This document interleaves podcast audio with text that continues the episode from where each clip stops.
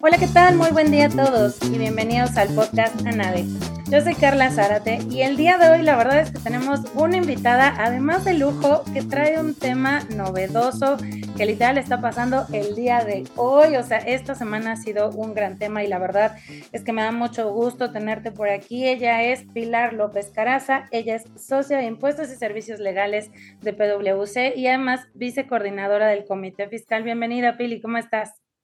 Muchas gracias, Carla. Muchas gracias por la invitación. Pues estoy muy contenta de poder venir a platicar con todos ustedes en relación con este tema que, como bien dices, es del día de hoy. De hecho, hoy en la Suprema Corte de Justicia de la Nación se va a platicar sobre este tema, se va a resolver sobre el mismo y es un tema pues súper actual.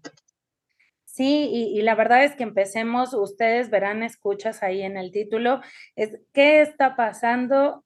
con el IVA en la Suprema Corte de Justicia de la Nación. Entonces, la verdad, Pili, vamos a entrar de lleno. Me gustaría que me platiques un poco desde el principio y pues sobre todo para nuestros escuchas, abogados y no abogados, pues, ¿qué está pasando, no? Para empezar, ¿qué fue lo que se suscitó en la Corte? ¿Por qué se está hablando del IVA en la Suprema Corte? Mira, vamos a empezar por el principio. En este tema de impuesto al valor agregado, tenemos que el día de hoy la Corte va a resolver una contradicción de tesis que se suscita eh, en tribunales colegiados, donde encontramos dos posiciones eh, distintas por parte de estos órganos jurisdiccionales al resolver ciertas controversias que están teniendo el Servicio de Administración Tributaria y los particulares. ¿En relación con qué? Con el derecho que se tiene o no a acreditar el impuesto al valor agregado que se paga con motivo de las operaciones que se llevan a cabo entre particulares, cuando éstas son cubiertas o pagadas mediante una figura que todos conocemos desde una perspectiva muy coloquial como la compensación, que no es otra cosa sino justamente esta saldar cuentas entre particulares cuando ambos tenemos la naturaleza de acreedor y deudor al mismo tiempo y lo que hacemos es justamente ver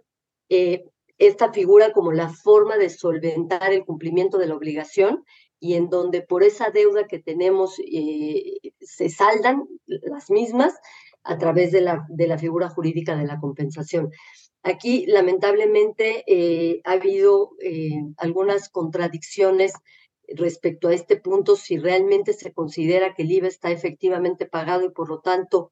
quien realiza ese pago tiene derecho a su vez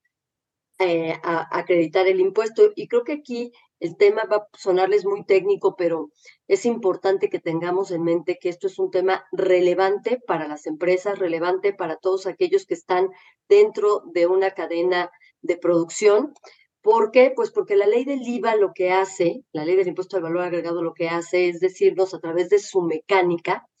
pues que este tipo de impuesto que se considera un impuesto indirecto tiene que tener un procedimiento que nos ayude a que el impuesto no se encarezca, que esto no se vuelva algo inflacionario. Entonces, dentro de esa mecánica que se construyó, se establece la figura del acreditamiento. ¿Para qué? Para que cuando yo, en mi calidad de eh, prestador de servicios, por ejemplo, requiero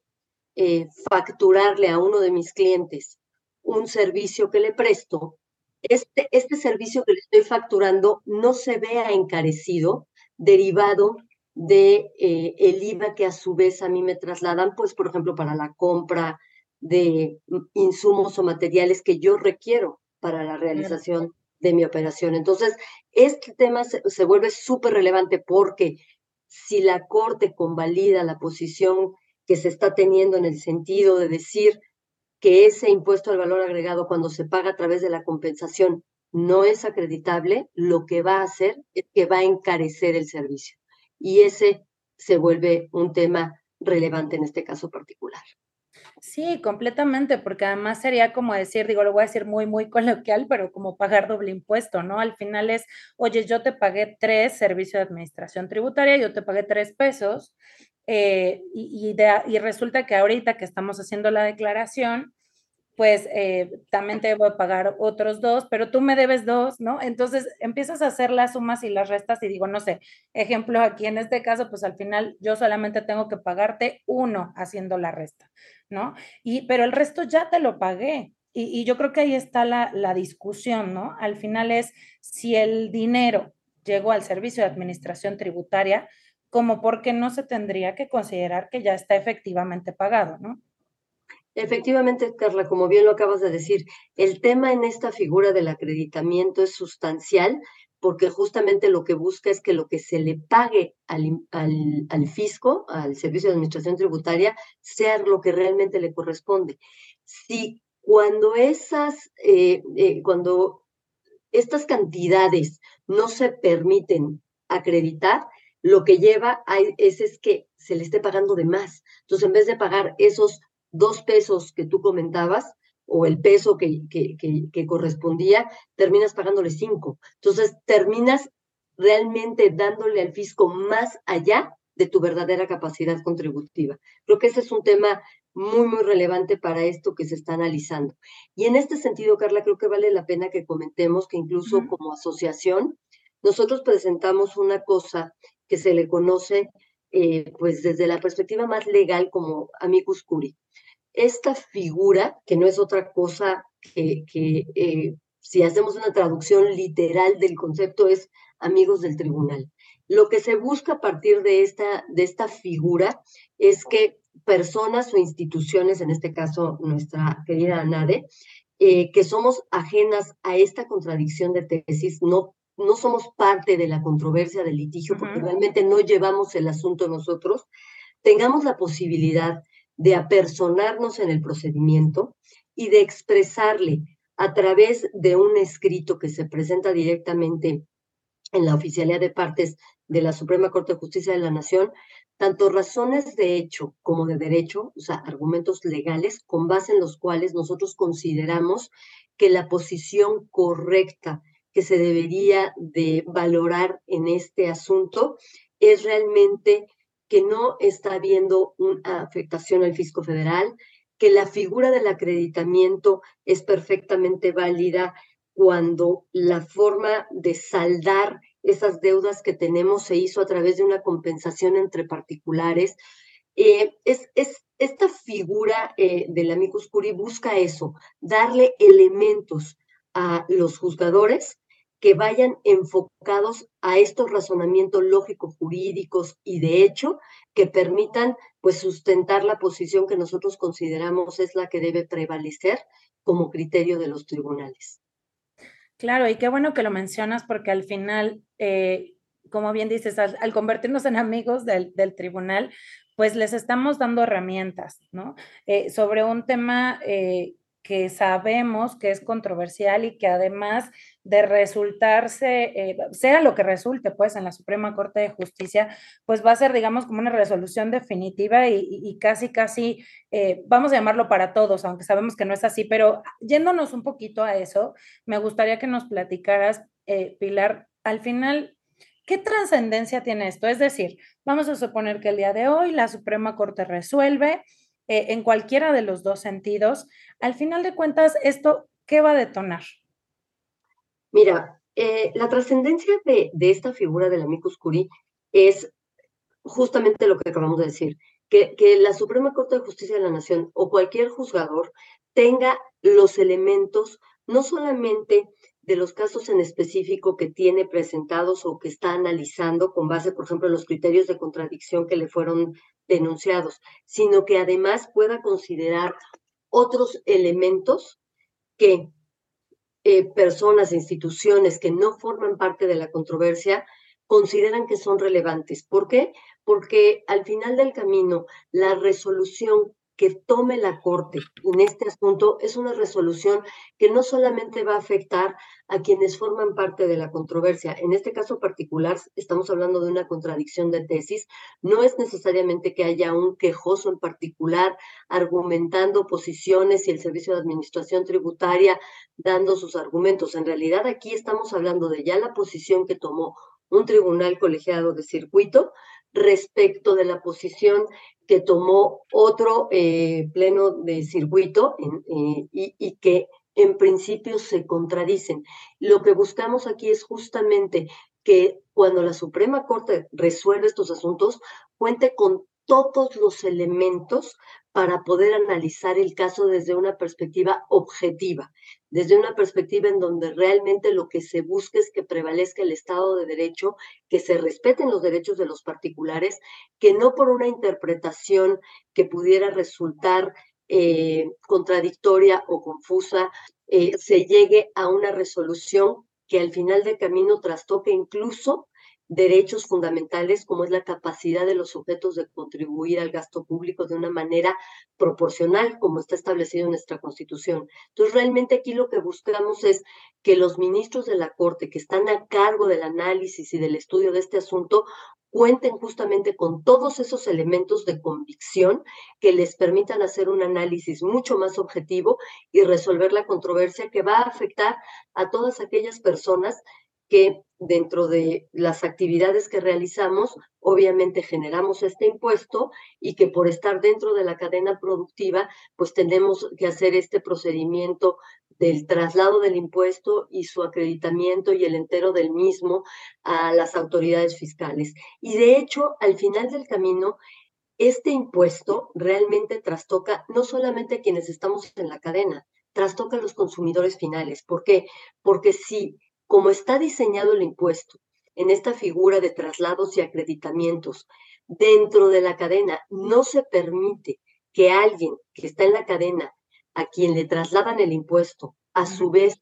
cuando él tiene que enterarlo, pueda acreditar la parte que él ya pagó, esta, esta parte eh, lo que genera es un encarecimiento de los bienes y de los servicios o del arrendamiento eh, de, los, de los bienes. Entonces, esto pues obviamente al final termina trastocando a toda la población. No es menor el tema, de verdad, por eso es súper importante. Sé que es un tema que puede ser muy técnico, que puede ser muy árido en su explicación, pero al final del camino lo que sí les puedo decir es que el asunto es de la mayor relevancia porque no es un asunto que atañe solo a las empresas, es un asunto que atañe a cada una de las personas que adquirimos bienes y contratamos servicios. Si esta figura de la compensación no se ve de manera correcta, no se analiza de manera adecuada en relación con lo que se establecen en las disposiciones de la ley del impuesto al valor agregado, pues lo que puede generar es un encarecimiento de los bienes y servicios, como ya lo había apuntado.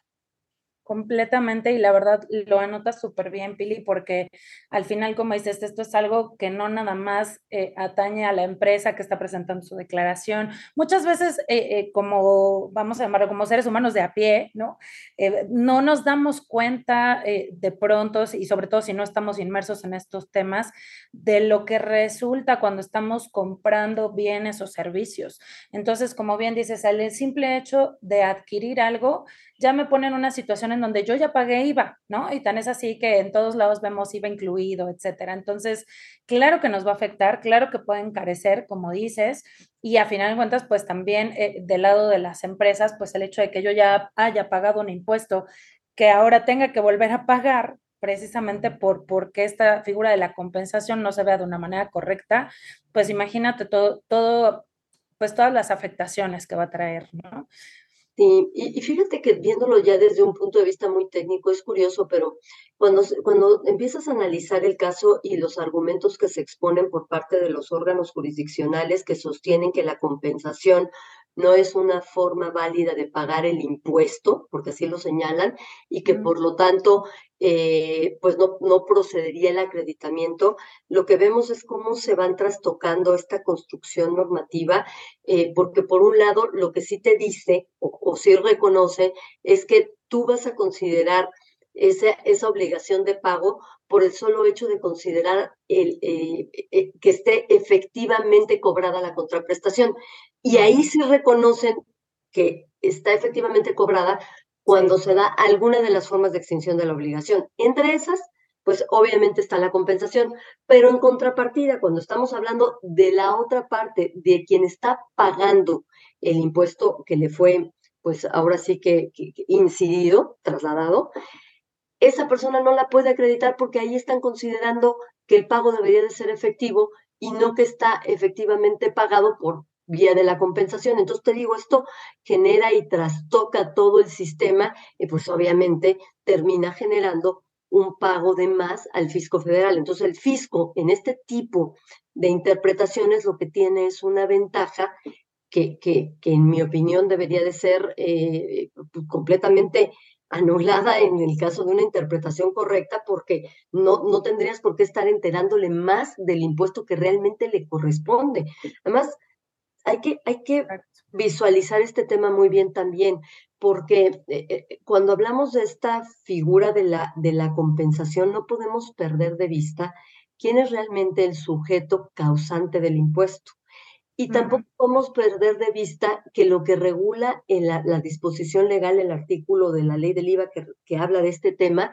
pues es el momento de, en el que tengo la causación del impuesto y el momento en el que tengo derecho al acreditamiento. Y lo que me dice la disposición es que esté efectivamente pagado, o sea, momento, pero no me dice de qué forma debe estar pagado, porque existen muchas formas de cumplir con una obligación. Una, obviamente, es el, pago, que es el, el, cumplimiento de la obligación de vida, pero hay otras, como sería la compensación, que es una forma de extinción de esa obligación. Entonces, creo que esta situación no está analizada en su contexto. Y ahora, también las disposiciones legales me queda claro que dicen, hablamos de la compensación cuando quieres compensar, eh, la propia legislación civil dice, oye, la compensación de impuestos no está permitida. Sí, no está permitido que yo me compense saldos que tengo con el fisco federal. Yo como sujeto pasivo de la contribución al sujeto activo, que es el, en este caso el Servicio de Administración Tributaria, que es el encargado de recaudar esas, esos recursos, ahí no puedo hacer una compensación que no esté prevista en la legislación fiscal. Pero, ojo, la compensación de la que estamos no es esa. Y creo que ahí hay una gran confusión. La compensación de la que estamos hablando es la compensación que se da entre los particulares. Y entre los particulares, yo lo que estoy compensando es una deuda entre particulares y esta parte del valor de la transacción más el impuesto, eso es, tenemos que entender que el impuesto realmente es el que el contribuyente le va a entregar al fisco federal. Lo otro es lo que yo decía, es una incidencia de un monto equivalente a ese impuesto al valor agregado, que ese es una deuda que entre los particulares tenemos que cuando queda saldada esa deuda, en ese momento el contribuyente, que es ya sea quien enajenó los bienes, prestó los servicios, otorgó en uso goce temporal un bien, esa persona, ese contribuyente, se va a voltear y va a entregarle al fisco la cantidad que corresponda. Pero eso no significa que por esta compensación que se hubiera hecho entre los dos particulares, cuando tenga que voltear a pagar el impuesto que le corresponde, no pueda considerarse lo que ya se hubiera pagado en esta figura del, acreditamiento. Entonces, creo que ahí sí hay un tema relevante porque están confundiendo qué es lo que está prohibido en, en materia de compensación cuando hablamos de pago de impuestos y cuál es una figura perfectamente legal y regulada para efectos de la compensación entre particulares y de las obligaciones que cada uno en su esfera va a tener para cumplir con las obligaciones que se tienen con el fisco federal. Entonces, creo que esa confusión también es un tema que en este documento que preparamos tratamos de destacar precisamente para demostrarle a las autoridades jurisdiccionales que hoy día van a resolver este asunto, pues que realmente no es lo mismo la compensación a la que están aludiendo y, que está prohibida, que es otra vez estas deudas entre el particular y la autoridad, a el tema de la compensación que llevan a cabo los particulares que detona el pago de una obligación y que a su vez, obviamente al estar pagado, detonó la causación de un impuesto y que por lo tanto tengo la obligación de enterarlo al fisco, pero obviamente la otra contraparte que hizo ese pago pues tiene derecho al acreditamiento para efecto del entero de sus contribuciones. Entonces creo que esto, todo esto lo plasmamos en el documento justamente con el ánimo de demostrar desde una perspectiva legal por qué había una confusión en relación con las instituciones que se están analizando y con, obviamente, esta viabilidad y esta posibilidad de saldar las deudas entre particulares a través de esta figura de la compensación y cumplir con las obligaciones que tenemos con el fisco federal de una manera distinta a esto que estamos hablando para efectos de la compensación. Entonces, creo que ese es un tema bien importante para platicarles un poco de qué es el contenido que se tiene en este amicus curiae o el escrito que se presentó haciendo argumentaciones para soportar el por qué la compensación es una forma válida de extinción de la obligación, es una forma válida de considerar que, la, que, eso ya está efectivamente pagada, esa contraprestación está efectivamente pagada y que por lo tanto quien la pagó tiene derecho en su momento, cuando tenga que enterar el impuesto, a hacer el acreditamiento correspondiente de lo que, como tú acertadamente comentaste, ya pagó que es correcto, o sea, además de, que iba a ser mi siguiente pregunta y, y, qué bueno que lo tocas, yo creo que es importante saber cuáles fueron esos argumentos torales del escrito, ¿no? Porque al final eh, el hecho de que nosotros eh, como colegio estemos dándole una opinión a la Suprema Corte, bueno, pues a lo mejor para la gente dice, sí, claro, argumentos legales, etcétera. Pero realmente, eh, además de este tema que nos comentas de la compensación, ¿hay algún otro argumento que se haya, ya hablando, como dices, del contenido de este documento, que se haya vertido ahí en, en la micus curiae? Claro que sí, mira, la realidad es que sí. Adicionalmente a esto que comentamos de la figura de la compensación, platicamos también un poco respecto al catálogo de CFDI versión 3.3, en la cual se expresa o se, se señala justamente a la figura de la compensación como una forma válida del cumplimiento de obligaciones y de hecho eso viene en el catálogo. Entonces, lo que queremos traer a colación aquí es demostrar que la figura de la compensación de operaciones entre particulares es una figura reconocida como un medio para saldar eh, obligaciones que se tienen justamente entre los particulares y es vista como una forma de pago. Tan es así que cuando se reguló este catálogo, pues ahí mismo se reconoció. También hizo mención dentro del documento a ciertos criterios que hay por parte del equipo de, de jurídica, en donde también se reconoce la figura de la compensación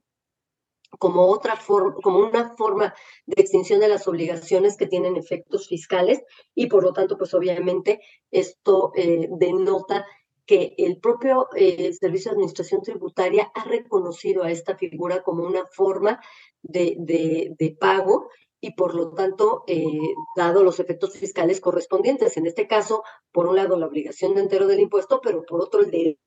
al acreditamiento que corresponde. Adicionalmente, eh, en, el documento también se expresó esta parte que yo les anticipaba de la confusión que hay entre lo que es la compensación universal que está regulada, eh, o más bien que estaba regulada en la legislación y que fue eliminada. si tú recuerdas, la legislación fiscal antes te permitía esta compensación universal, hace ya eh, un par de años esto se limitó, se eliminó la compensación universal como una forma válida de ir compensando contribuciones. ¿Esto qué significa? Que yo puedo compensar solo saldos que provienen de la misma contribución, renta contra renta, IVA contra IVA o este tipo de, de compensaciones, pero lo que no me permite es hacer compensaciones cruzadas. Yo no puedo pagar el IVA con un saldo a favor que tenga en materia de impuesto sobre la renta. Bueno, pero eso está otra vez regulado bajo las obligaciones que yo como sujeto pasivo de la contribución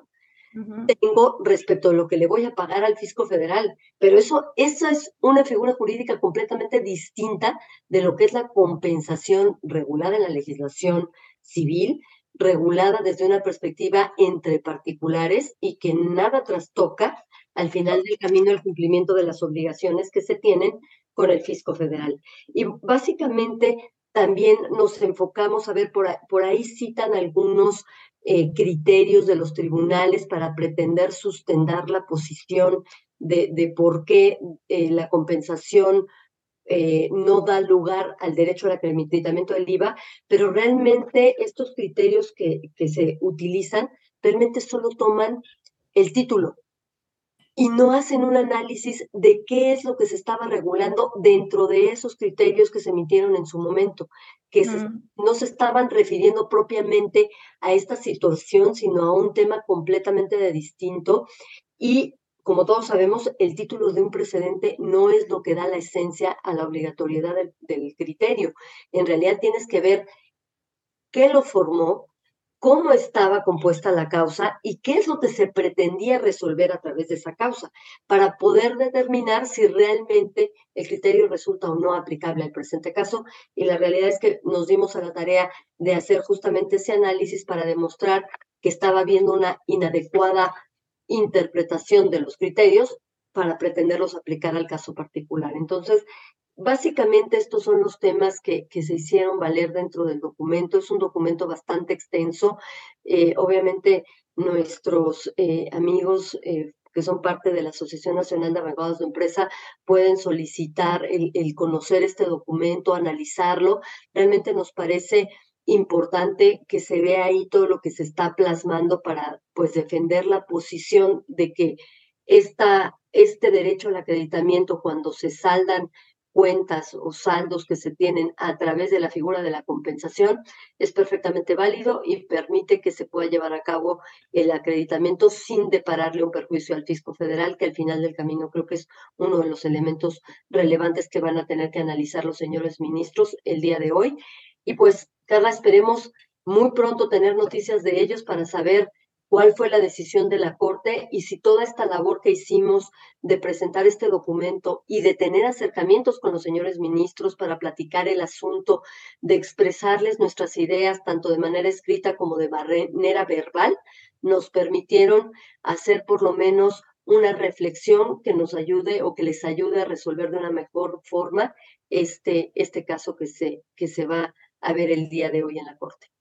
Y de verdad esperemos que sí, yo, yo eso eh, lo, lo, tengo, digamos, en mis oraciones de hoy, porque a final de cuentas, como bien señalas, es un tema tan relevante que nos atañe a todos, que, que una mala decisión por parte de la Suprema Corte, eh, yo creo que sería pues fatal para todos. Entonces, pues esperemos a ver qué dice hoy la Corte. Por supuesto, Pili, muchísimas gracias por estar con nosotros. Y, si hay algo más, eh, por supuesto que, después tengamos que agregar, vamos a ver qué dice la Corte y entonces regresamos para, para anunciarles a nuestros escuchas qué fue lo que pasó, ¿no? Sí, claro que sí, cuenta con ello. En cuanto tengamos noticias, seguramente estaremos regresando contigo para poder organizar una nueva conversación con nuestros nuestros asociados y todos aquellos interesados en esta materia para que sepan en qué terminó este capítulo. Así es, y, al final cuentas también muchísimas gracias por todo el esfuerzo, porque yo sé eh, que tú, bueno, como vicecoordinadora del Comité Fiscal y en conjunto, por supuesto, con el comité, pues hicieron una gran labor y este tipo de documentos se tienen que seguir presentando porque requerimos alzar la voz y, alzar nuestros argumentos, digámoslo así, a nuestros máximos tribunales para que puedan ellos y tengan, como dices, todas las herramientas necesarias para resolver conforme a derecho, ¿no? Sí, así es, eso esperamos. Muchísimas gracias por la invitación, Carla, y estamos en contacto. Al contrario, muchísimas gracias a ti, Pilar, y pues muchas gracias a nuestros escuchas. Nos vemos en el siguiente podcast. A nadie, no se lo pierdan. Hasta luego. Y como nota aclaratoria a este podcast, queridos escuchas, como saben fue grabado antes de que se iniciara con el análisis y resolución del asunto. Les informamos que hace unos momentos la Suprema Corte de Justicia de la Nación ya resolvió en el sentido de confirmar el criterio que considera que la compensación civil no da lugar a solicitar la devolución o acreditar el impuesto al valor agregado. Habrá que analizar con detenimiento el proyecto y, sus consecuencias, sin embargo, pues queríamos informarles de esta lamentable decisión. Nos vemos en el siguiente podcast. A nadie.